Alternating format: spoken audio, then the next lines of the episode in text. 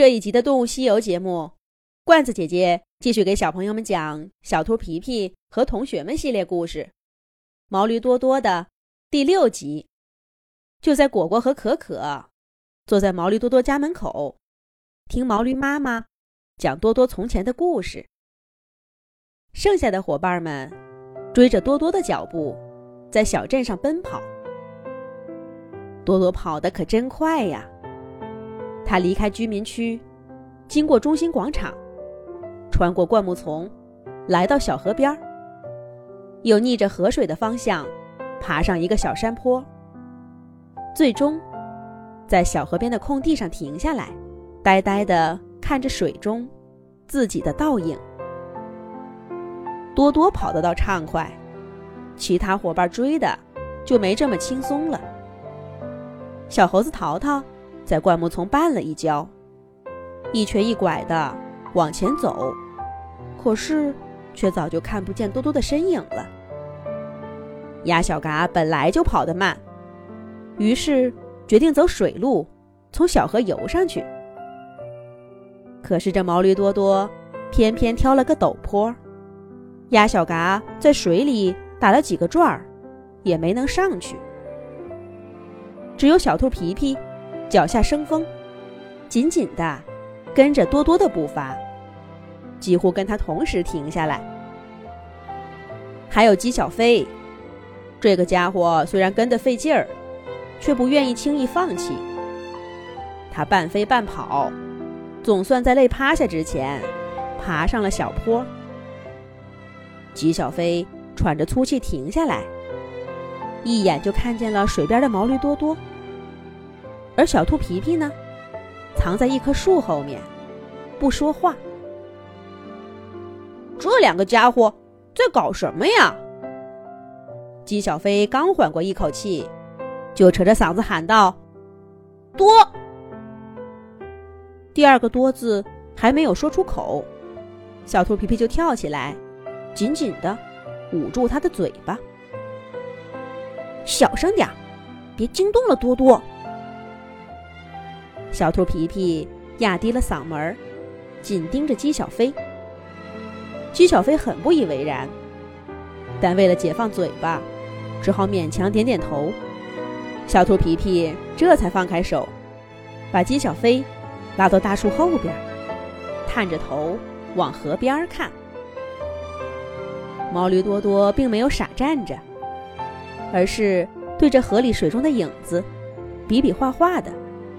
一会儿抬胳膊，一会儿踢腿，一会儿又停下来转个圈儿。这有什么好看的？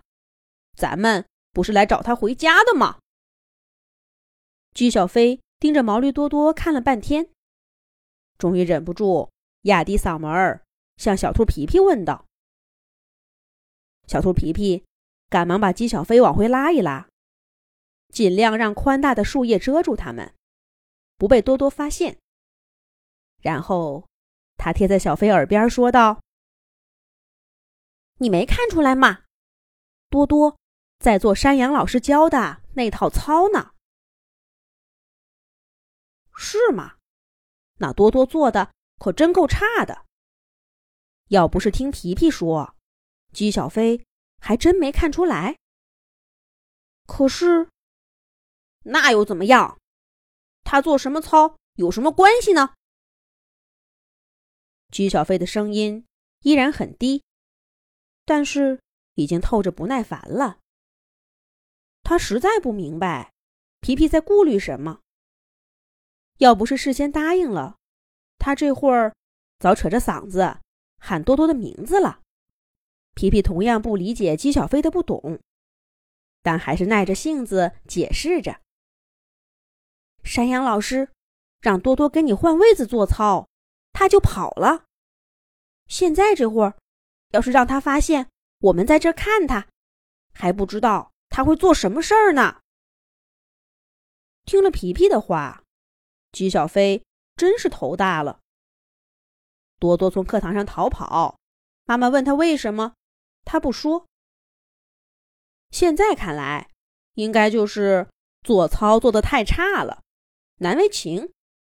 可是皮皮怕伤害他，不戳穿，也不让他知道在被观看。这真是够乱套的。姬小飞正想着，小兔皮皮轻轻地碰了碰它的翅膀，示意他们悄悄离开。姬小飞跟着走了几步，却突然掉头回来，站在毛驴多多能看见的地方，大声喊道：“喂，毛驴多多，你这套操做的简直太差了！”胳膊抬得不够高，腿伸的不够远，手脚更是不协调。还有啊，你的节奏感太差了，一会儿快一会儿慢，怪不得你不敢跟我换位置，不敢在课堂上做操。你这样做操，任谁看见都会笑掉大牙的。姬小飞一边说，还一边夸张的大笑起来。小兔皮皮眼睛都看直了，毛驴多多也停下动作回头。这姬小飞怎么能这么说话呢？这可怎么收场呀？咱们下一集讲。